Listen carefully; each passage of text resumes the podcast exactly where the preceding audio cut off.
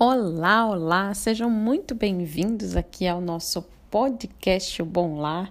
Como vocês estão por aí? Após algumas quintas-feiras aqui sem podcast, nós estamos retornando hoje. Nós começamos uma leitura nova esse mês de março. Estamos lendo o livro Coordenação Motora. É, e eu quero, vou entrar um pouquinho no assunto do nosso livro hoje, mas nós estamos vivendo aí um período de quarentena, né? Talvez você esteja em quarentena aí por causa, né, dessa pandemia do coronavírus e eu quero falar um pouquinho disso também hoje. Uh, e vou entrar no nosso assunto aqui, no assunto principal que a gente está trabalhando aqui no nosso livro de coordenação motora, que é o estímulo né, do, do bebê, da criança, para que ele alcance seus marcos de desenvolvimento, para que ele faça aquilo que é esperado para a idade dele, né? E nisso a gente está trabalhando o motor e que fecha muito bem todas essas questões que a gente já foi vendo, já foi acompanhando aqui no nosso clube, né? O artigo anterior que a gente leu, que falava sobre os saberes necessários na primeira infância, né? E uma das coisas é isso, né? Estimular o físico, é estimular a coordenação motora. E por que, que eu tô falando disso tudo? Porque ah, com essa quarentena né, do coronavírus, as crianças foram impedidas de ir para a escola. Né?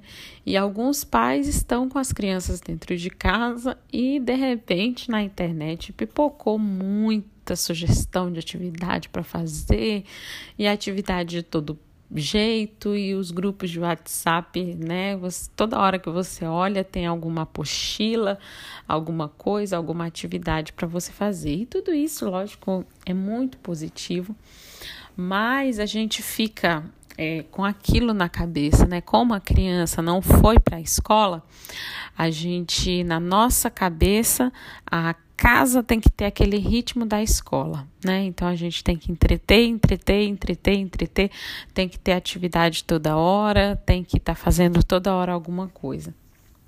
E não necessariamente precisa ser assim, né? Ah, o ritmo da casa não precisa ser o ritmo da escola, né? Para você que está aí com as crianças em casa, né? Ah, o ritmo da casa pode ser simplesmente o ritmo da casa.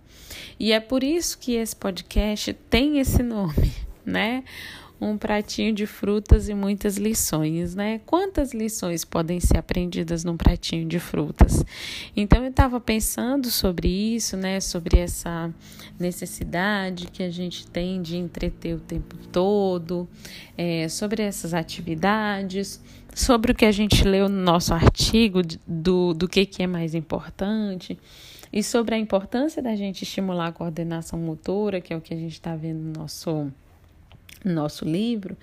E eu fiquei pensando sobre todas essas coisas e hoje de manhã aconteceu uma coisa muito interessante aqui em casa, que foi o café da manhã, né? Eu servi o café da manhã para as crianças.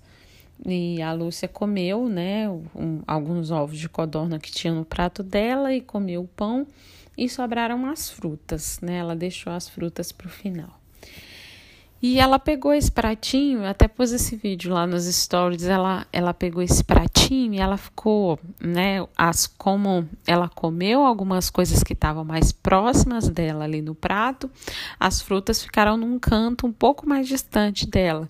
E ela virou esse pratinho, virou, né, para ficar perto dela, pegou o garfinho, né, às vezes ela come com garfo, às vezes ela come com a mão, mas nessa hora ela pegou o garfinho Aí ela tentou espetar uma, uma pera, né? As frutas que tinham no prato dela eram pera e morango, se eu não me engano.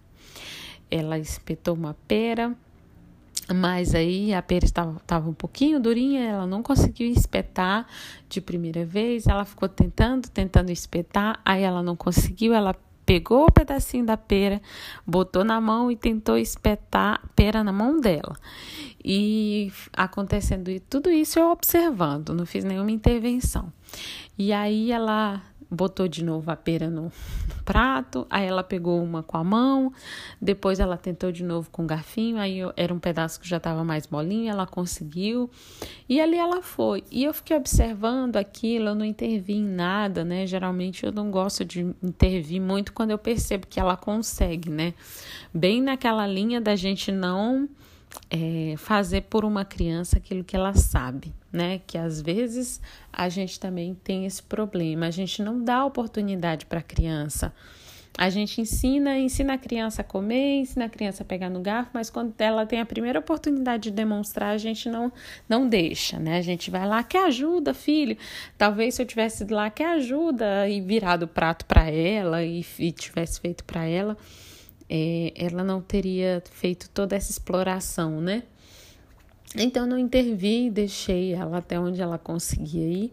E eu fiquei observando e pensando quantos aprendizados ela não teve nesse momento ali, enquanto ela girava o pratinho, né? Aprendizado de coordenação motora, de movimento de pinça, pegando ali as, as peras que caíam, que ela não conseguia é, firmar ali no garfo, né? Mas ela estava ali é, tentando fazer aquele movimento, se ajustando para fazer aquele movimento. Então eu fiquei pensando nisso e nas lições valiosas que, na verdade, o pratinho de frutas é, é um simbolismo aqui no nosso podcast para falar das tantas tarefas da casa para falar do ambiente, da atmosfera da casa. Às vezes a gente está preocupado com isso, em entreter as nossas crianças de alguma forma. Então tem que ter sempre jogos, tem que ter sempre televisão, tem que ter sempre uma atividade para fazer e não novamente, não que essas coisas não sejam importantes. Isso é muito bacana e muito importante. Mas às vezes o participar da vida comum no lar, nesse momento de quarentena, é tão importante quanto uma outra atividade que você vai fazer. Então, só do seu filho estar tá ali fazendo as refeições em família, de você estar tá lavando uma louça e ele te ajudar a secar, de você cozinhar e ele, né, dependendo da idade da criança, óbvio, mas ele conseguir te ajudar a cortar alguns legumes, a separar alguns feijões, fazer alguma coisa, viver a vida comum do lar. Isso já é uma atividade que vai trazer para ele não só os benefícios de saber que ele faz parte daquele lá, que ele está inserido naquele lá, mas também desenvolver essas habilidades cognitivas que a gente não para para pensar.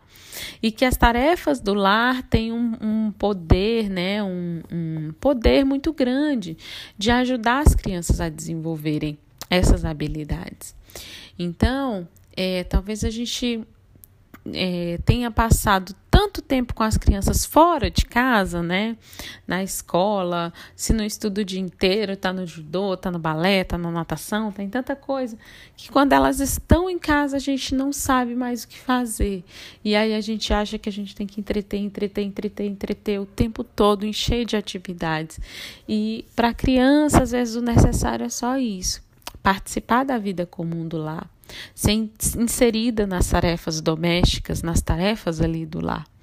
Então, é, esse meu podcast é um convite para você aproveitar esse momento de quarentena para investir nisso, investir na vida comum do lar, investir nas tarefas do lar e permitir que a sua criança participe, participar junto com ela e tentar observar quais habilidades você pode desenvolver é, com essas tarefas em que ela está fazendo, em que ela está participando, quais as virtudes, quais os hábitos você consegue formar é, à medida que ela participa dessas tarefas. Eu tenho certeza que você vai encontrar uma gama muito grande de coisas, um leque muito rico e muito variado de aprendizado tá bom? Então, esse é o meu recado para você. Vamos ler o nosso livro, vamos participar da nossa leitura, que tem muita coisa boa vindo aí pela frente, tá joia? Um abração.